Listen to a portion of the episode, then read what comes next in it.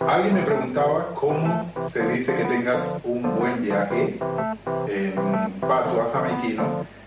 Y pues yo no soy jamaiquino. Hembra, el mundo de la cultura canábica. You would say, what would? Con Ela.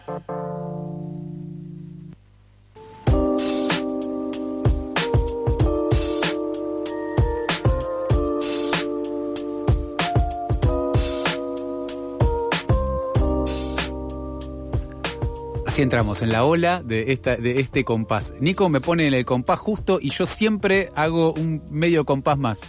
Lo lamento, estás hablando pero no te escucho. Si querés hablar, vení de este lado. No, deja, no hay problema. ¿Sabes qué? Deja. Haz lo que quiera, mamita, haz lo que quiera.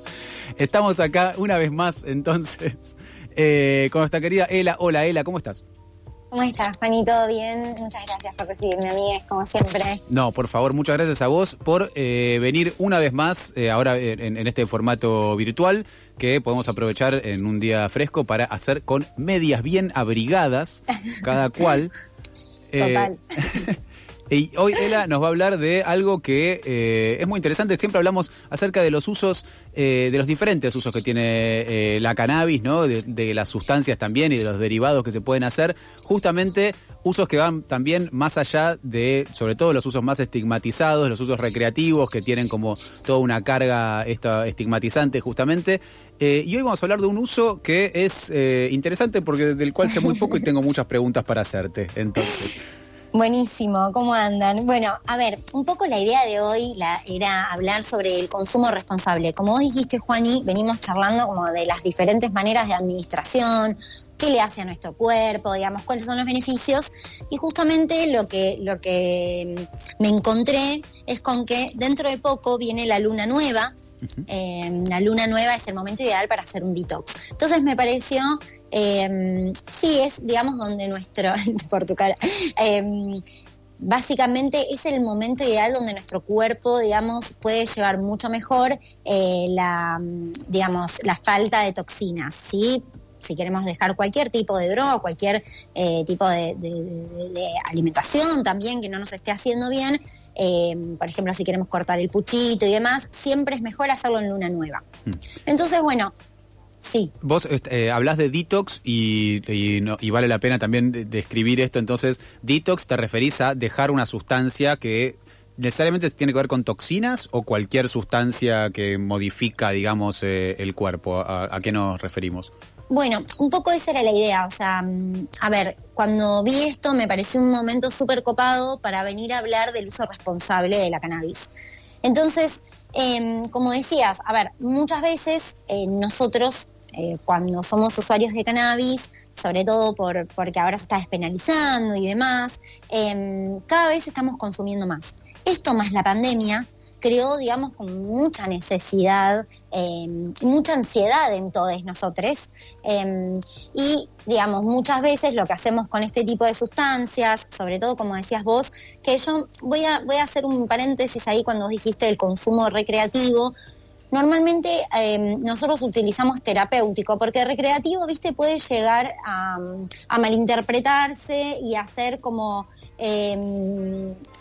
Sí, una, una interpretación diferente de lo que es tal vez un consumo medicinal, como para, por ejemplo, no sé, alguien que tiene una patología grave, como puede ser alguien que tiene autismo o epilepsia refractaria, y de repente están, estamos otras personas, como puedo ser yo, que si bien tengo una dolencia crónica, muscular y demás, eh, o bruxismo, también lo utilizo eh, como, como, vamos a ponerle entre comillas, porque no es un medicamento, como ansiolítico. ¿Sí? En ese sentido. Entonces, el uso más que recreativo sería terapéutico. Inclusive cuando vos te juntás con tus amigos a la noche y necesitas relajarte, también es terapéutico, porque eh, aunque lo hagas divirtiéndote, no todas las cosas que nos, eh, digamos, con las que nos divertimos tienen que ser, eh, hay muchas de ellas que pueden ser terapéuticas. Bueno, se Eh, podría, digamos, no, no, no está muy lejos de la gente que eh, no que, que para que como lubricante social toma un poco de alcohol, que es diferente de ponerse totalmente de la gorra, pero decir, bueno, para interactuar con gente nueva, no sé, me pongo nervioso si no tomo un par de copas de vino o un par de cervezas. eh, es un Total. uso similar, ¿no? Como hay, hay una cuestión que por más que la estés pasando bien, ese uso no deja de, de- de- de ayudar a salvar una distancia de ansiedad Total. social o lo que sea. totalmente. Pero bueno, entonces como que eh, una de las cosas que estoy notando un montón es que post pandemia mucha gente se hizo como demasiado dependiente de ciertas sustancias. Un montón de personas se hicieron dependientes de los, farm, de los psicofármacos y demás, pero también les que consumíamos cannabis. Em, con todos, digamos, con todo este nuevo paradigma, eh, tener que estar encerrados, cambios de vida y demás, em, estas personas que eran demasiado dependientes tal vez encontraron en la cannabis Em, una manera de eh, mitigar un poco esto. Ahora, estaba justamente escuchando a varios psicólogos, psicólogos, psicólogos, ahí está, a varios psicólogos, em, y, hablaban un poco de la ansiedad, de la depresión em, y de la bulia, ¿no? Que son, la bulia es justamente la falta de ganas de hacer cosas, ¿sí? Mm. Cuando estamos medio así bajón o que posponemos todo, procrastinamos. Uy, cómo estoy con las palabras hoy. Son palabras complicadas. Em, eso es la bulia, la depresión un poco sabemos de qué se trata y lo mismo con la ansiedad. Ahora, ¿qué pasa? Cuando nosotros, em, digamos, utilizamos estas drogas para mitigar la ansiedad muchas veces, lo que nos suele pasar es que la ansiedad, digamos, es Em, algo trasladable. ¿Qué quiere decir? Que hoy nos, nos genera, em, nos baja la ansiedad consumir, pero mañana, si no consumimos, eso nos va a generar ansiedad. Entonces, como tratar de que el consumo de estas sustancias no trate de tapar otras patologías que tenemos. Al fin y al cabo, cuando de repente nos sentimos, se va un poco la ansiedad, que básicamente la ansiedad es un método, es, es una manera que tiene el cuerpo eh, para, mm, para protegerse del miedo. ¿Qué quiere decir? A vos en una situación te da miedo, el cuerpo reacciona y te manda un chute de energía, de, de, de, enzimas y, de, eh, de, más sustancias para que vos puedas defender y, y, y estar, eh, digamos, como activo frente a, esa, a ese miedo. Entonces hay personas que terminan estando constantemente así, Em, y no pueden ver efectivamente que tienen otros problemas que son los que están, o sea, lo utilizan, digamos, como para tapar. Claro. Básicamente. Claro, que además eh, eh, tiene el problema de que a medida que si pasa un tiempo, en general eh, eso puede, digamos, se le suma a la causa original el hecho de que además pasó una cantidad de tiempo y eso hace que todo se vuelva más, se, se, haga como esa bola. Total, además, como sabemos que habíamos charlado, o sea, yo voy contando como todas las partes por separado para después poder unirlas. Habíamos charlado del sistema endocannabinoide y sabíamos que teníamos receptores dentro de nuestro cuerpo y que justamente el sistema endocannabinoide lo que hace es regular funciones básicas mm. del cuerpo. Es decir, que si nosotros terminamos excediéndonos porque ¿a qué viene todo esto del detox? Que hay muchísima gente que empezó consumiendo un par de porritos y hoy en día, después de dos años de pandemia y demás, está eh, consumiendo rosin y demás extracciones concentradas y aún así no les pegan. Wow, claro, sí, se genera como esta especie de, tolerancia, que claro.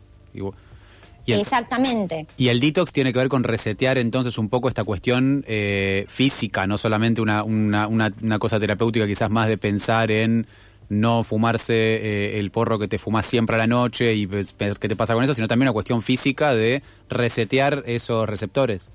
Exactamente. O sea, un poco, a ver, la idea es em, obtener un montón de beneficios para el cuerpo, como esto que decías. O sea, a nivel psicológico nos vamos a poder dar cuenta, si hacemos, ahora les cuento un poco como la parte más práctica, pero si nosotros nos damos ese espacio eh, que normalmente los médicos recomiendan entre 48 y 72 horas, como para poder hacer un reseteo, no, no va a limpiarse del todo, para poder hacer un reseteo real se necesita muchísimo más tiempo, mínimo 10 días. Eh, y después, obviamente, eh, meses idealmente. Eh, de todas maneras, vamos por partes. Yo no recomiendo que vayan de lleno con lo dejo de toque. no lo recomiendo yo ni lo recomiendan los especialistas. ¿Por qué? Esto justamente si nosotros mm, nos genera una dependencia, nos genera, nos genera ansiedad, no consumirlo y demás, eh, lo más probable es que digamos, nos, nos, agarre una, depre, y no es la de prenderlo justamente.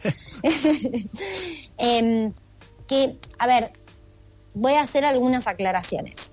¿Nos agarra la depre si dejamos de consumir? Sí, nos va a agarrar de cualquier manera, ¿sí? Porque si lo estábamos usando para poder mitigar justamente algunas emociones, estas emociones van a salir a flote. Es súper sano eso, es súper sano darnos cuenta qué nos está pasando, porque con el porro normalmente solemos tapar y si consumimos estas cantidades como para poder lograr tener efectos como cuando consumíamos un solo porro, peor aún. Entonces, si te agarra una depre, si te agarra bulia, si te pones triste y si te pones mal, está bien que eso suceda porque de alguna manera es autoconocerse, es dejar de, ponerle un filtro y empezar a encontrarse con uno mismo. Mm. Eso por un lado. Em, y después, por otro lado, como decías vos, nos va a mejorar un montón físicamente, no solamente en el reseteo, que mucha gente cuando fuma cantidades exorbitantes eh, puede notar inclusive, a mí me pasa que noto cuando tengo un exceso de fitocannabinoides. Fitocannabinoides son los de las plantas. Fitocannabinoides en el, en el cuerpo. ¿Por qué? Porque estoy medio paranoica, porque estoy demasiado activa, tengo demasiada adrenalina encima, no me puedo concentrar con nada. Entonces, digamos, todos esos, esos efectos secundarios que pueden dar un exceso de la sustancia, los vamos a mitigar. Em, está bueno que sea paulatino. Es decir, si nosotros queremos hacer un detox de 48, 72 horas, vayamos los días anteriores haciéndolo lentamente, si vayamos tratando de consumir menos. Porque si cortamos de una, algunas, algunas personas que tienen, pueden llegar a tener problemas psíquicos que no se despertaron o que, o que no los tenían en cuenta, pueden de repente tener, en casos muy extremos, hasta un brote eh, hasta un brote esquizofrénico. Hay mucha gente que tiene esto en su ADN, digamos, tiene genes y de repente eh, corta con algún tipo de droga y puede tener un brote. Eh, obviamente estoy hablando de casos mega extremos y particulares. A la mayoría de la gente no, pero para justamente no encontrarse con ese choque tan grande, recomiendo que vaya siendo paulatino. Y luego llegar a estas 42, 48, 72 horas. Hmm. Esto es solamente, con, eh, digamos, vos hablabas de, mm, eh, bueno, del consumo de la cannabis y también de otras sustancias, ¿no? Esto se aplica de la misma manera a otras sustancias que uno consuma con regularidad y que quiera de alguna manera eh, extraer de, lo, de, esa, de, esa cosa cotidiana para aislárselo, como para decir, bueno, a ver cuánto de eso me influye a ver, en realidad no recomiendo que lo hagan con otros, o sea, con otro tipo de, sustancias, más que nada porque no, o sea, yo en particular tuve la experiencia de hacer un detox, eh, entonces más o menos conozco cómo funciona y me, leí muchísimo sobre el tema, pero no sé cómo sería con psicofármacos o con otro tipo de estupefacientes, la verdad, no lo sé, ahí lo que recomiendo es hablar con eh, un psiquiatra o un psicólogo, un psicólogo, perdón, una psiquiatra, em, como que eventualmente si necesitamos acercarnos por esto, por, un, por un tema de, de, de, consumo, es posible que necesitamos una terapia. Em, esto, digamos, es para casos súper eh, suaves, por decir una manera, donde la tolerancia es muy alta, donde notamos que tenemos un exceso de ansiedad, donde no nos podemos concentrar y claramente somos usuarios de cannabis. Mm. Entonces, como justamente con todas estas, eh, con todas estas condiciones, se recomienda una vez por mes, hay gente que lo hace una vez por semana, hay gente que lo hace cada dos meses, hacer un, detox de, de, fitocannabinoides, entender dónde estamos, qué nos está pasando, si estamos tratando de tapar algo con esta sustancia, eh, resetear la tolerancia y volver a, sentir un porro eh, eh, y que te pegue. Hmm. Obviamente, a medida que vaya pasando el tiempo, otra vez vamos a crear tolerancia, vamos a tener que volver a foja cero. Pero me parecía que era un, re lindo, em, un re lindo contenido para traerles, para que para que sepan un poco de, de, que esto se puede hacer, que es posible, que no es una locura y lo hace todo el mundo todo el tiempo e inclusive los médicos lo recomiendan. Hmm. ¿Y a vos cómo te fue con eso en tu, en tu experiencia personal? Bueno, yo eh, básicamente elegí hacerlo durante 48 horas, como te decía, en periodo de luna nueva, que es donde nosotros toleramos mejor la falta de, de, de sustancias externas, digamos, a nuestro cuerpo. Y mm, la verdad es que al principio lo que sí noté fueron bastantes cambios de temperatura, eh, cambios en el sueño eh, y en el apetito.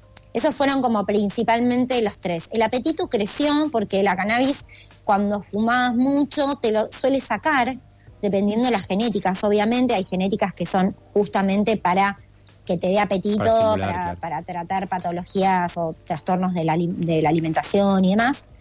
Em, pero bueno, puntualmente a mí se me desbalanceó 100% el sueño, eh, no, no podía conciliarlo y durante la noche y los, eh, los días em, siguientes al primer día eh, tenía un exceso de transpiración y de, de una irregularización total de, de- del pH, del, em, sí, de, de- del- de la temperatura del cuerpo principalmente. Claro, que era que son todas las cosas que se regulan con estos endocannabinoides. Entonces son todas eh, como que se hay un desbarajuste ahí porque no tenés el, la misma cantidad de esa sustancia. Te hago una pregunta, esto ya porque esta parte también me, porque me interesa. Vos, eh, porque hay algo que, eh, que entiendo que está en relación con la calidad del sueño, con el tipo de sueño que uno tiene y que muchas veces se ve reflejado y, y con diferentes consumos uno no puede llegar a sueños tan profundos o, o, lle- o se queda en un sueño más superficial, va y viene del periodo de REM. Eh, si vos normalmente, con un consumo habitual, ¿recordás los sueños que tuviste? No, ¿sabes que no? Y, y en, el, Justamente- y en el periodo que de, de detox, sí.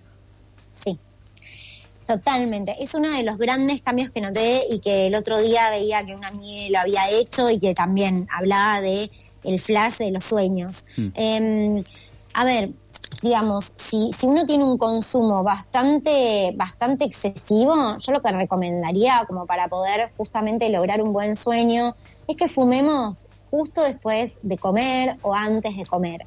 No fumemos después antes de irnos a dormir, porque sé que es increíble ver una peli y quedarse dormido con un porro en la boca, pero uno, no lo hagan, pueden prender fuego a su casa. Dos, eh, normalmente esto no les va a favorecer al sueño, no solamente por el tema de los sueños en sí, de recordarlos o no, registrarlos, que está buenísimo, es un súper tratamiento para analizar su psiquis, sino también, digamos, porque, como vos decís, no se llega a un sueño profundo. No, o sea, estás como medio en babia, ¿viste? Cuando está como medio zombie, como medio que en el sueño funciona así, si vos fumas mucho antes de dormir, inclusive te digo que a mí me ha pasado de fumar antes de ir a dormir y a las dos, tres horas, de, o sea, quedarme desmayada y a las dos, tres horas despertarme. Claro. Y así, ¿viste? Como que es un sueño mucho más liviano e intermitente. Eh, bueno, eso fue uno también de los grandes cambios que noté. Pero a medida que fue pasando el tiempo, yo lo hice de 48 horas la primera vez, la segunda lo hice de 72. La primera vez lo que me pasó fue que efectivamente cuando, cuando quise consumir le tuve muchísimo respeto. Sí. Nos miramos durante un rato porque justamente me pasaron un montón de cosas, me di cuenta que estaba tapando un montón de emociones y demás, que lo sigo aclarando porque me parece que si alguien lo prueba, tiene que tener esto en cuenta. O sea, no va a ser el momento más feliz de su vida. Pero sí después, o sea, claro, porque no quiero que tipo sea un flash prohibicionista, cero, ustedes saben cómo soy. Pero sí me parece interesante como planteárselo de vez en cuando. Eh, además también que les va a hacer muy bien a sus pulmones si suelen fumar y combustionar, ¿no? Claro. Eh, que eso es esencial. A mí, un par de días después de hacerlo, pude regular muchísimo más el sueño. Me volvió a pegar el primer porro como, como la primera vez que fumé, fue increíble. Eh, el efecto te dura muchísimas más horas. Eh, el cuerpo no te está pidiendo constantemente la, la sustancia, sino que uno puede como estar muchísimo más tiempo sin, sin consumir. Y después, eh, básicamente, una vez que uno vuelve a estar en eje y que, y que se hizo ese detox,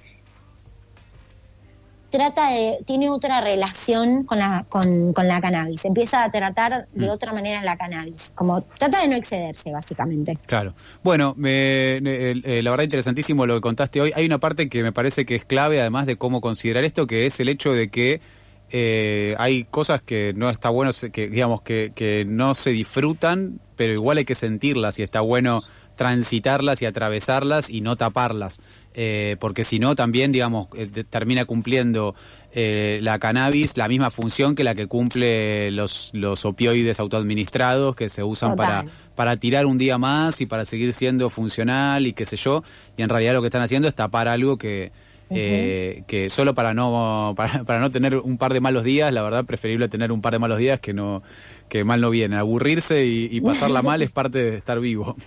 Totalmente, totalmente. Y esto que vos decís es clave que eh, se tapa normalmente con estas sustancias otro tipo de problemas. Así que, nada, es como, eh, fue el momento responsable del mes. ¿ah? no voy a volver a hablar de esto, chiques. Ah. Bueno, genial. Eh, muchísimas gracias, Ela, entonces, por traernos eh, hoy la, la edición responsable de Hembra. Total. Cada cual en su casa ya sabe eh, lo que tiene que hacer con la luna nueva, que por cierto es cuando no hay luna. Contra Mire, todo. les voy a tirar además la fecha. Este, este mes cae el 28, es el martes y la semana que viene. Así que el martes y la semana que viene, cuando tengamos programa, que vamos a tener una un programón porque vienen los chicos de La Plata a contarnos sobre la movida canábica de La Plata. Hermoso. Eh, ahí les recordamos, chiques, hoy arranca el detox. Ah. Bien, perfecto. Bien, ya nos diste una semana de advertencia como para ir haciendo esta regulación eh, gradualmente. Muchísimas gracias, Ela, y nos hablamos entonces la semana que viene. Te mandamos un beso enorme. Un besazo. Chao, chiques. Que termine linda la semana. Igualmente nos vamos con esta hermosa, la mejor de las tandas.